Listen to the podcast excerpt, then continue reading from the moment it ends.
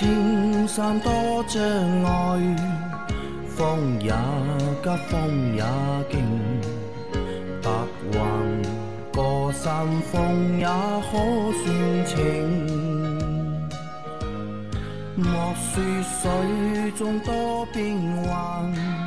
养车修车乐趣多，开车用车没烦恼。大家好，欢迎收听老秦汽修杂谈，我是老秦。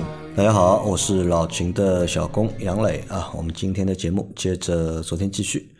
第一个问题啊，三位大师啊，有个保险的问题请教啊。交通事故如果出现人伤，作为司机应该怎么应付啊？有人说不垫钱、不去探望，都应该交给保险公司处理，因为担心以后这样垫付的钱要不回来，担心伤者难缠。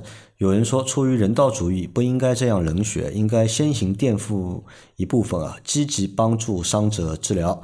想知道，如果这种事情发生了，全程有哪些问题需要注意？每一个环节该如何处理比较妥当？谢谢啊，一个关于出险了，对吧？特别出了人伤问题之后，对吧？该怎么面对？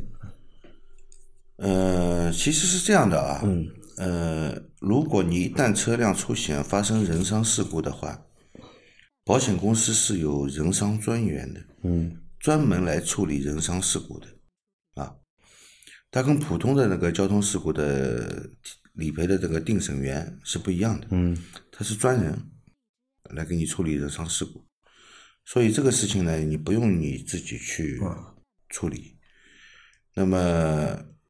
不要去垫付医药费，嗯，因为这个垫付出去的钱，你基本上是拿不回来的，基本上是拿不回来的，好吧？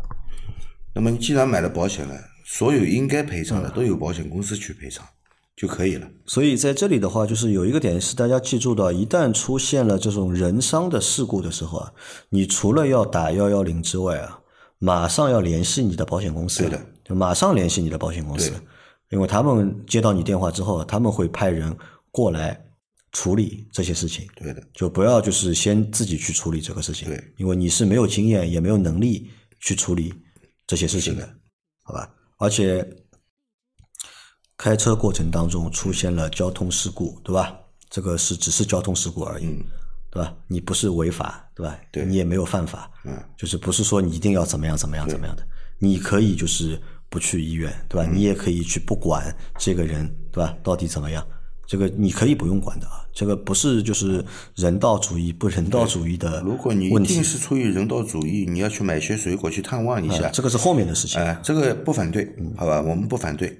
但是你去探望的时候，不要跟家属发生冲突啊，好吧？否则对你很不利啊啊！我知道老秦好像之前遇到过一次那个交通。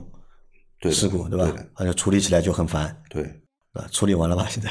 呃，处理好了，处理好了，处理好了。啊，其实这个就是什么呢？就是在处理这种就是和人伤可能相关的事故过程当中啊，突发性就变数会很多，对吧？今天是这个样子的，对，对吧？你今天和他谈好了，怎么样怎么样了？对，到第二天。或者到第三天，他又变了，他又变了。过过一段时间，他又过三个月，他又什么新的要求了？又变了。所以，就你个人就不要去介入这个当中了，因为太太复杂了这个问题，我们没能力处理的，好吧？这个事情就是交给就是保险的专员，让他们去处理，对对吧？后面不管处理的好还是不好，要打官司，那你就等着，对的，对吧？他们来告你，对吧？来打官司？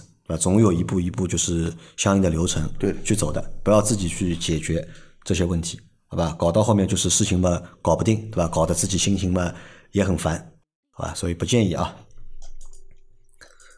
来，再来一条，三位大神好啊！我又来提问了。我的车是二零零八年二点五排量天籁公爵，行驶约二十一万公里，坐标温州啊，路况为市区道路和部分高架道路。尝试使用芬克五 W 五零机油后，与原五 W 四零相比。油耗无明显变化，似乎还稍微下降了，呃，似乎还稍微下降为十点二至十点五升百公里，个人感觉可以接受。热车怠速时转速指针稳定，但转速有时为六百八，有时为七百五。请问这个有问题吗？本人两年半前用油十二升循环。法更换了变速箱油，已跑了三点六万公里。现在现是否可以更换变速箱油了？是用重力换油吗？需要？更换滤芯吗？另外想请教一下，零八公爵的 CVT 变速箱与同期天籁及现款天籁车型的 CVT 是不是同型号的变速箱？网上看到尼桑 CVT 问题多多，但我的目前还算平顺。感谢回答。啊，一个小伙伴对吧？他买了我们的五 W 五零的机油，对吧？和原来的五四零相比，油耗无明显变化，似。似乎还稍微下降的，这个看不懂啊。百公里下降，本来的油耗是多少？他没说，但现在告诉我们是十点二到十点五。嗯，十点二到十点五。嗯，那是这样的啊，就是理论上说，机油粘度高，嗯，建立油膜的能力强，嗯，对发动机的保护其实更好。对，嗯，但是。带来的负面效应是高粘度机油可能它的这个工作阻力会稍微大一点，嗯，那么也许会增加一点油耗，但是它用这个五五零的之前四零现在五零用五 W 四零的机油相比没有增加反而降低是为什么？为什么？嗯，为什么？因为这个机油的润滑性能比它之前用的五 W 四零的润滑性能更好，所以。它发动机在工作的时候，运动的阻力其实更小啊，所以才会省油。所以不要说这个高粘度机油是高油耗的什么什么，不要去说这些，好吧？你在同等的润滑条件下，粘度高可能是阻力大一点，嗯，但是你两种品牌的机油，它的性能本身就是有区别的，对吧？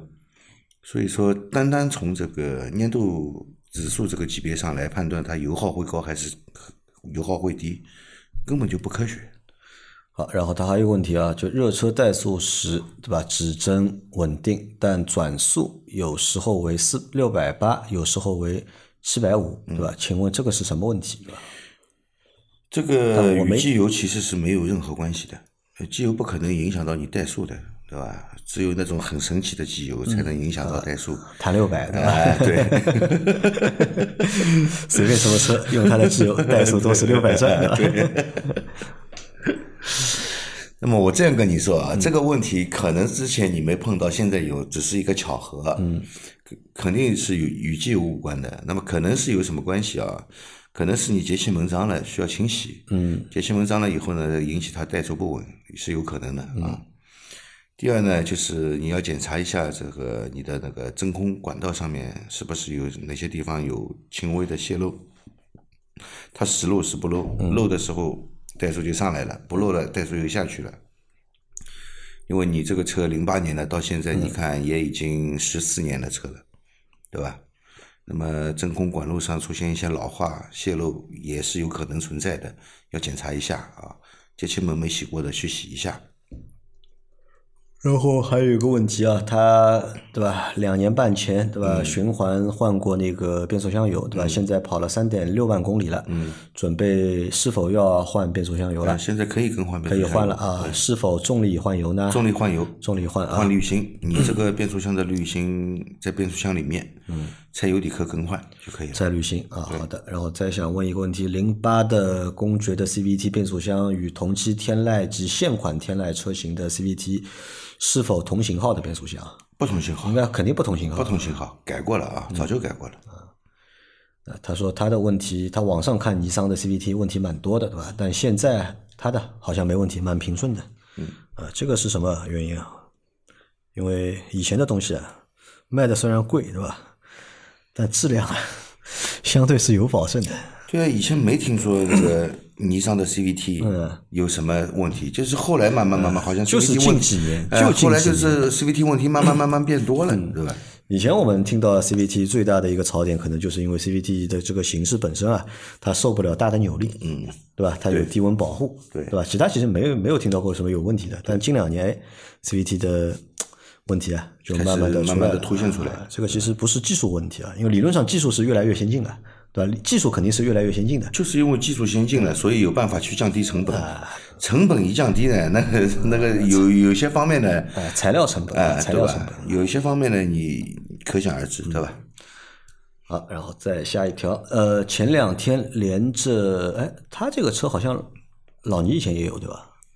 老倪那个是不是的？老倪那个是老公爵，老公爵啊，不是老倪那个手动挡的好吧？老老倪那个是个 VG 三零的 V 六发动机啊，大排量的是吧？啊，VG 三零的 V 六发动机啊，那老倪那个车是方方的，它这个是天籁公爵，跟以前的公爵王不一样的。一样的。老倪以前那个是公爵王。啊，好，再来一条，再来一条是前两天连着下大雨啊。要看停楼下的车，前挡风上积了好多树叶，又被雨水一泡，特别担心烂叶子又把水管堵掉。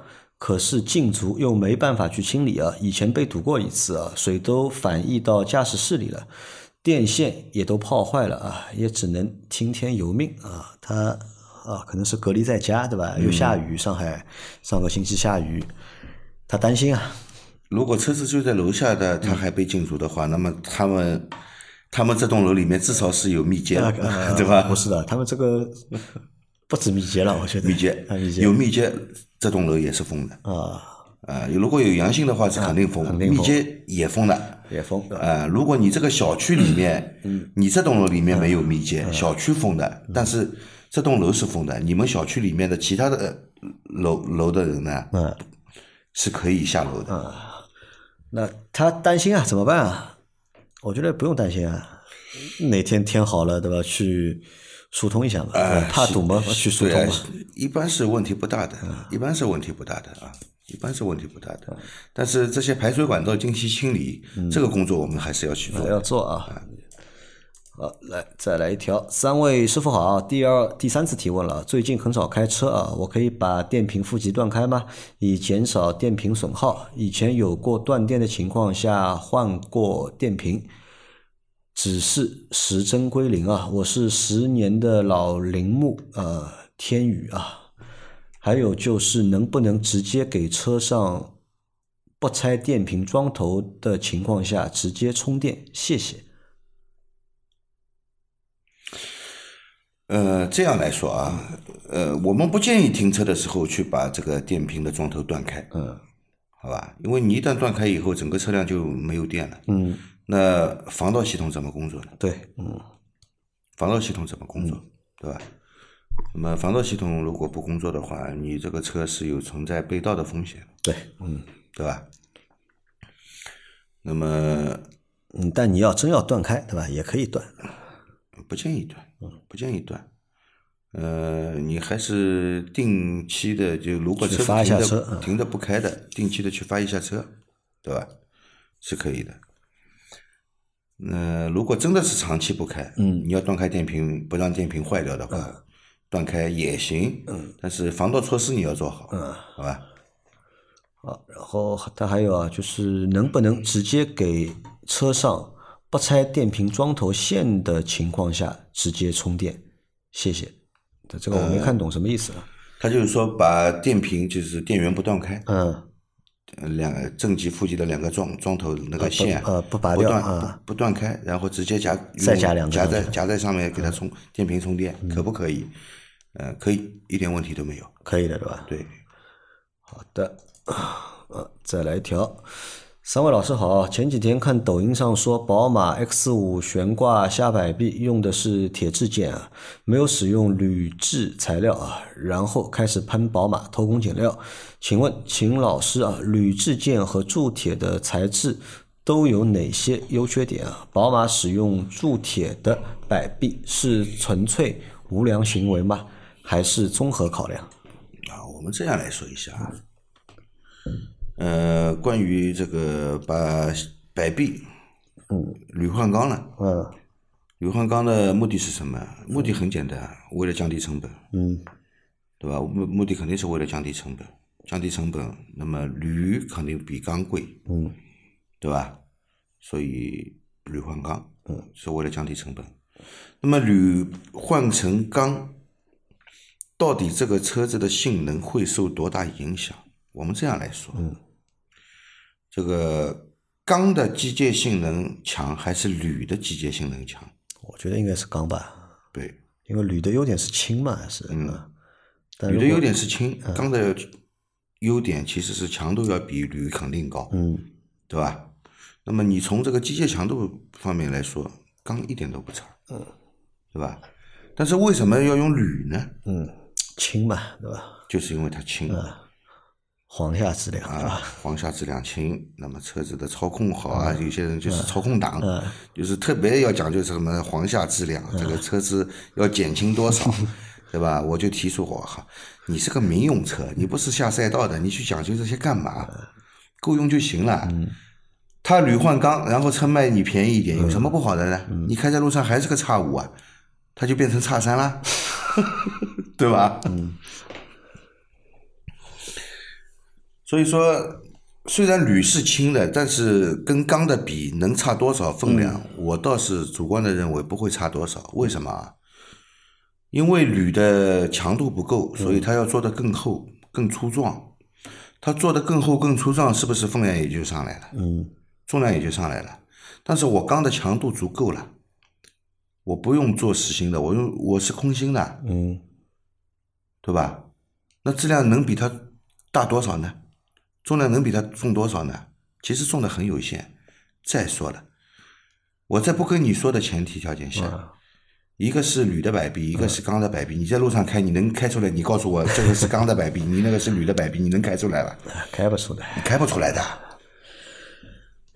好吧，这个我觉得啊，就是对厂家来说，那肯定是为了降低成本，对吧？对厂家来说，肯定是为了肯降低定是为了降低成成本啊但是呢，就是他们也会也会有前提嘛，对吧？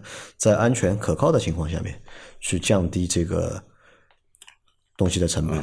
对吧？那你也不能说是无良啊，我觉得这个不能算是无良，因为现在因为这个事件其实发酵到目前啊，就是其实还蛮大的啊，我不知道这个算因为你不算大用钢的，它还分两种，一种是单层冲压的，一种是双层冲压的。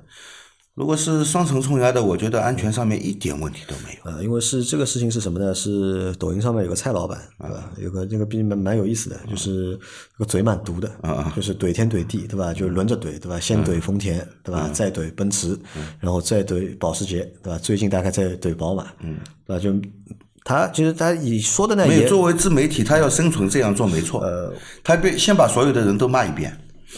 呃我搞不懂他到底是干什么的，因为他可能是开修车厂的，啊因为他所有的视频都是在一个修车厂里面，啊，对吧？把车吊起来，对吧？今天和大家说一台，对吧？我朋友的车怎么样，怎么样，怎么样？然后说了很多就是商家或者厂家，对吧？无良的行为，就天天在怼嘛，就天天在怼。然后正好他大概是怼完这一集之后呢，YYP 严玉鹏嗯也说了一集，嗯就说了一下关于这个就是这个悬挂件、这个摆臂啊、嗯这个材料的问题，到底是呃，就其实说的话和我们说的话其实是一样的，就是厂家有厂家的考量，怎么样怎么样怎么样，嗯对吧？然后说完之后呢，就那蔡老板呢，最近就昨天吧，大概又出了一条新的视频，嗯就又把 YIP 乱骂了一顿，啊，对吧？对吧？说他妈的，反正你就是被充值，对吧？怎么样怎么样怎么样？那我我我我是这么看这个问题啊，就是我们买车回来是干嘛的？买回来开呀，买回来是开的啊，对了，那你如果你对一台车的要求到底是什么，对吧？是，对吧？能够安全，嗯，对吧？稳定，嗯，可靠，对吧？这个是我觉得是我们对车的一个就主要的要求，对吧？不要去纠结于，对吧？它到底是用的呃本来是铝的，对吧？现在现在换成铸铁的了，嗯对吧？或者换成什么别的了，那不是铸铁的，不可能，这个它不可能用铸铁来做的吧？应该不会，那你看，那这种情况啊，我觉得是这样，就是大家没有必要去纠结这个事情，对吧？车因为铸铁的话它是实心的，会比较重，重啊。会比较重，会比较重。我觉得宝马应该不会用铸铁吧？啊，因为那个它它宝马上面一个摆臂还不只有铸铁的，还有塑料件。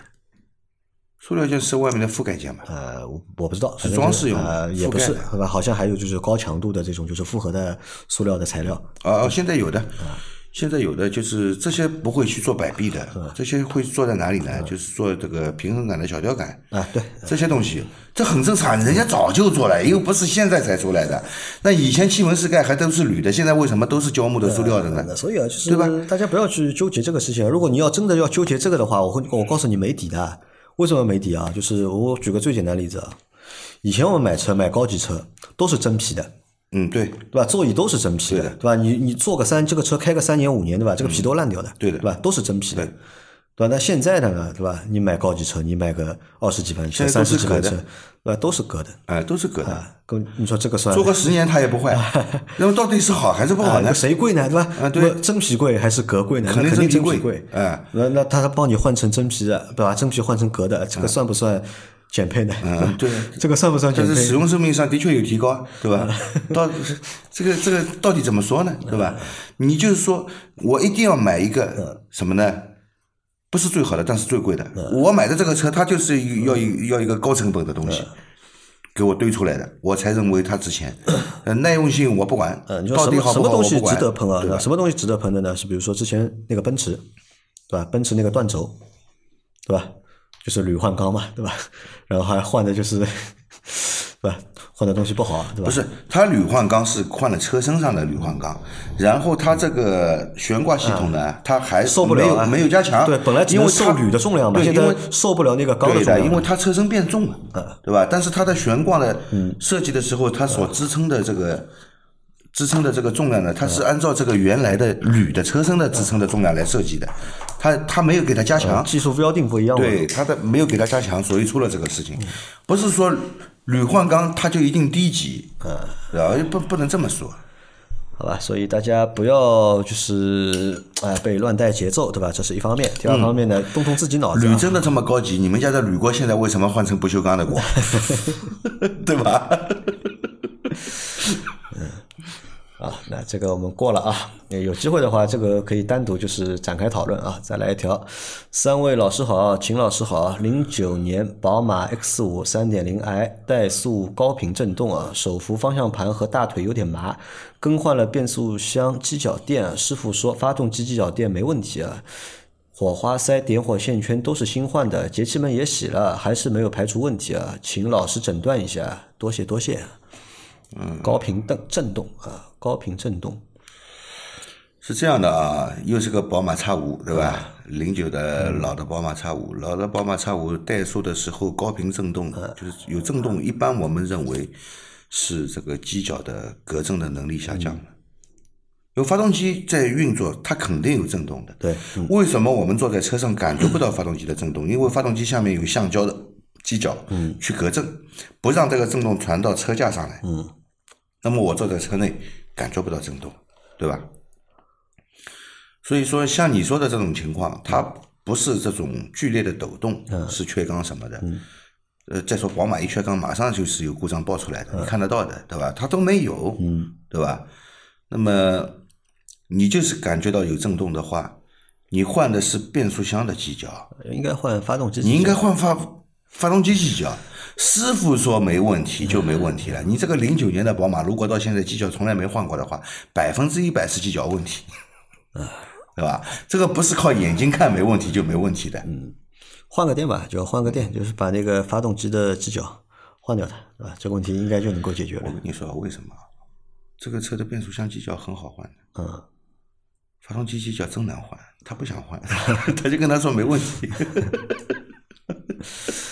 啊，我们判断应该是那个发动机的机脚需要更换了啊。再来一条，三位老师好，我一个月前新换了四条马牌 UC 六轮胎，今天不小心磕到了上阶岩，请你们看看是否有必要更换，还是可以换到后轮继续用啊？UC 六是条好胎啊，比轩逸原厂胎静音多了，操控也好。挺心疼的啊！那个照片老秦看到吧？看到啊，我也看到，起了一块皮了已经。哎，这个这个轮胎不能用了，真的要换了，好吧？放在后轮也不安全的，不安？全，换掉换掉啊！反正你也是上个月刚换的嘛，上个月再换，你再换一存在这个花纹深浅差别很大的问题就反正就换一条嘛，也不是说一条你四条全部换掉了，换一条就换一条啊。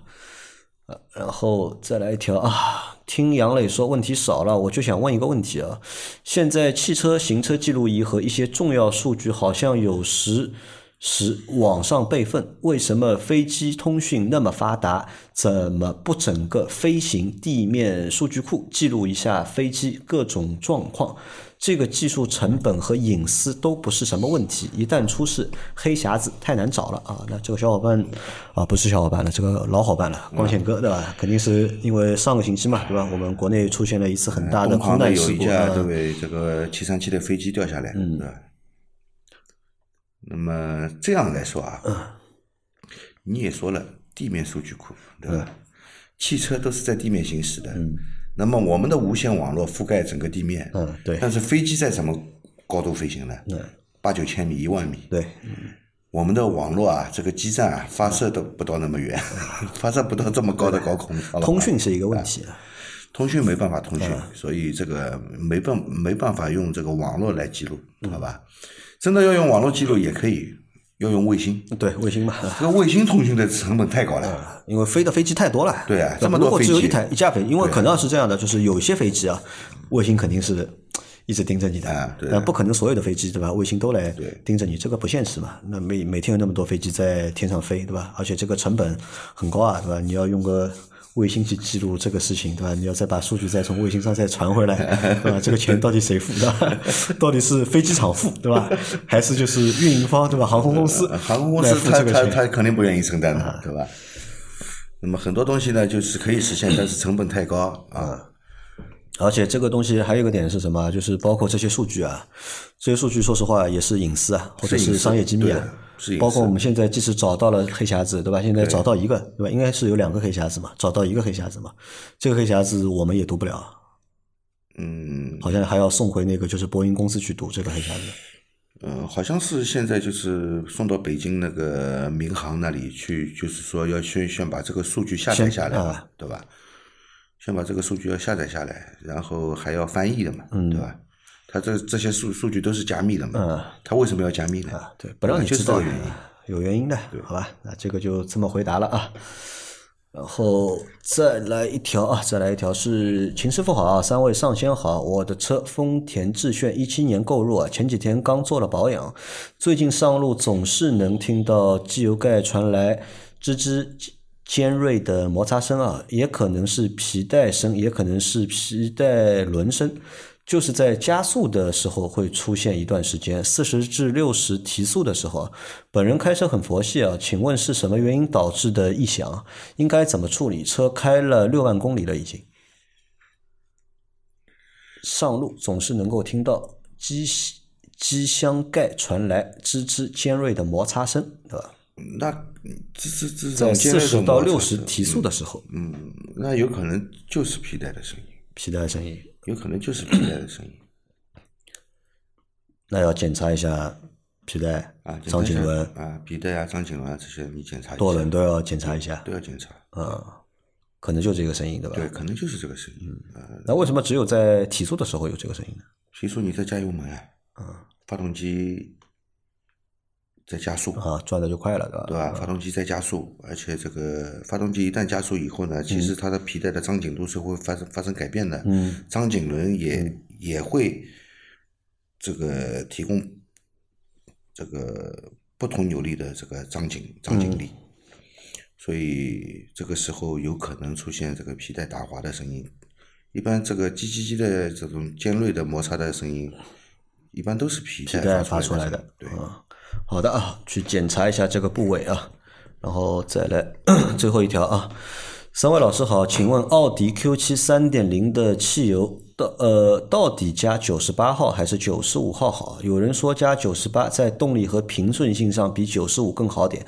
但也有人说加九十八号油，对吧？如果经常市区低速行驶的话，反而会燃烧不充分，从而增加积碳。所以请教下三位老师，奥迪 Q 七三点零 T 到底应该加九十五还是九十八？还有，如果加九十八的话，有个疑虑，现在加油站加九十八的人很少，这样一来，九十八的油流通性就差，时间一长会不会影响汽油的品质啊？谢谢各位老师啊，祝。节目越办越火，人气节节高。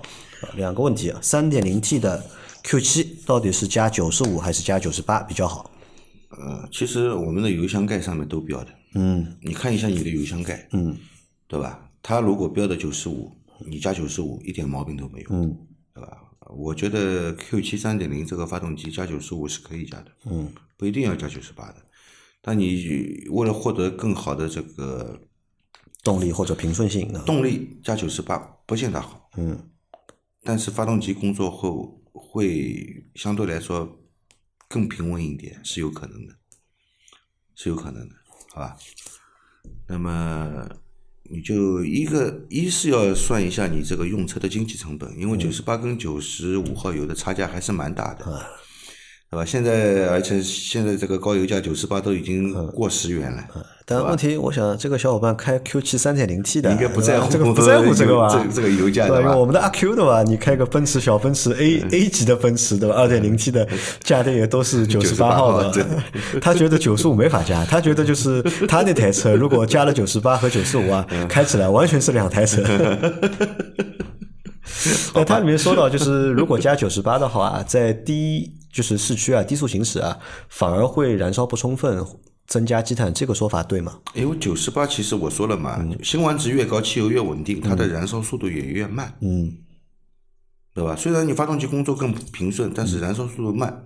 其实燃烧速度慢，其实对这个动力来说是有一定的影响的。那么有些车为什么一定要加九十八呢？因为它的这个压缩比高。压缩比高的话，那个九十五的五号汽油的已经不能够支撑它的一个平顺性。嗯已经会引起爆震、嗯早燃这些问题了，那就它就只能用九十八号汽油，嗯对吧？那如果你是完全可以用九十五号汽油的车，一定要去用九十八号呢？那么其实动力方面并不见得好，嗯它燃烧速度本身就没那个快嘛，嗯对吧？你说燃烧速度快，这个气缸内的燃烧其实是爆炸嘛，那燃烧速度快，它爆炸就强烈嘛。你说强烈的做功大还是不强烈的做功大？嗯对吧？我们这样来分析，嗯。对吧？所以说不是一定要加九十八的，好，那关于还有一个问题啊，九十八号对吧？因为加九十八号汽油的人少嘛，对吧？有可能一般其般实不少。啊，对的，他觉得少嘛，我身边有很多人真的排队嘛，是吧，？他担心这个九十八号汽油啊，这个在那个加油站的这个流通性啊比较差一点，吧？偏怕时间长了，对吧？油不好，这个可能有嘛？我们上个星期说过，这个油的话不会的一个月对吧？没问题的，你一两个月没问题的哎，没问题啊。加油站里面那个它下面的那个油坦克里面，你觉得它呃这个会放一个月吗？哎不会，放一个月吗？不不可能，对吧？除非你说你在这个偏远山区，对吧？车本来就没几台，对吧？那这个有可能的。哎对的。在在市区里的话，这种情况不存在啊，就是因为加九十八号的油，人小伙伴蛮多的，我还认识蛮多小伙伴，对吧？车开的不怎么样，对吧？油加的特别好。他就说我因为车开的不好，所以油要加的好一点，感觉好啊，开起来他说感觉不一样，对吧？可能这个加成了，对吧？这个百公里加速或者感觉，对吧？有有很多感觉啊，其其实呃并不来自于你真实的感受，而来自于你就是心理心理的一个感受。这个叫什么呢？就是大脑内的感受，对吧？啊，因为我有一个错觉是什么？我一直觉得我开车啊，就是下雨天时候开车啊，开的比就是晴天啊，嗯，我觉得这个车速要更快，嗯，但其实不对的，对吧？你说地是因为下雨天别人开的慢，你觉得自己快，啊，也有这可能。你想啊，下雨天水上有地上有积水嘛，轮胎其实和地面这个附着力啊，其实其实变差了，摩擦力其实变差，不车不可能变快嘛。哎，但我就是觉得，哎，下雨天的时候我的开车啊。我就觉得我这台车在雨天的时候开的比在晴天时候这台车要快一点。动力好，啊，对的，感觉动力好，是吧？很多人都会这样说，说下雨天的时候感觉动力还反而好了。我在想啊，这是一个什么问题啊？下雨天肯定是空气湿度大，嗯对吧？下雨天肯定空气湿度大，空气湿度大呢，但是你说这个水蒸气湿度大嘛，里面含水量高了，水随着空气进入发动机，它会带来什么？水进入发动机啊，嗯，保证啊，多的话肯定要保证啊，它是少量的，少的话不知道，嗯，少量的，少量的话，我觉得对发动机降温有帮助。降温有帮助啊。哎，比赛的时候真的是这样的，比赛的时候，因为这个拼命的在压榨这个发动机，而且它是长期的一个高速的状态下工作，发动机很容易过热的。嗯，发发动机过热肯定要坏的，这个时候它会往发动机里面喷点水，往缸内喷，直接就是往缸内喷水来降温。可能是这个原因，对吧？有可能啊，我是在猜想。我觉得可能还是心理原因，可能还是就是心理，别人开的慢了嘛，对吧？你开的比较快嘛，对吧？你觉得你的车比平时动力会更好一点啊？好，我们这个星期所有的问题都回答完毕了啊。然后大家有任何关于养车、用车、修车问题的话，还是留言在我们节目最新一期的下方，我们会在下周的节目里面一一给大家解答啊。然后疫情期间啊，上海疫情期间，还是希望大家能够太平点，对吧？在家里，好吧，服从安排，服从指示，然后呢，多听我们的节目，然后多来我们的直播啊。我们下个星期再见，拜拜，拜拜。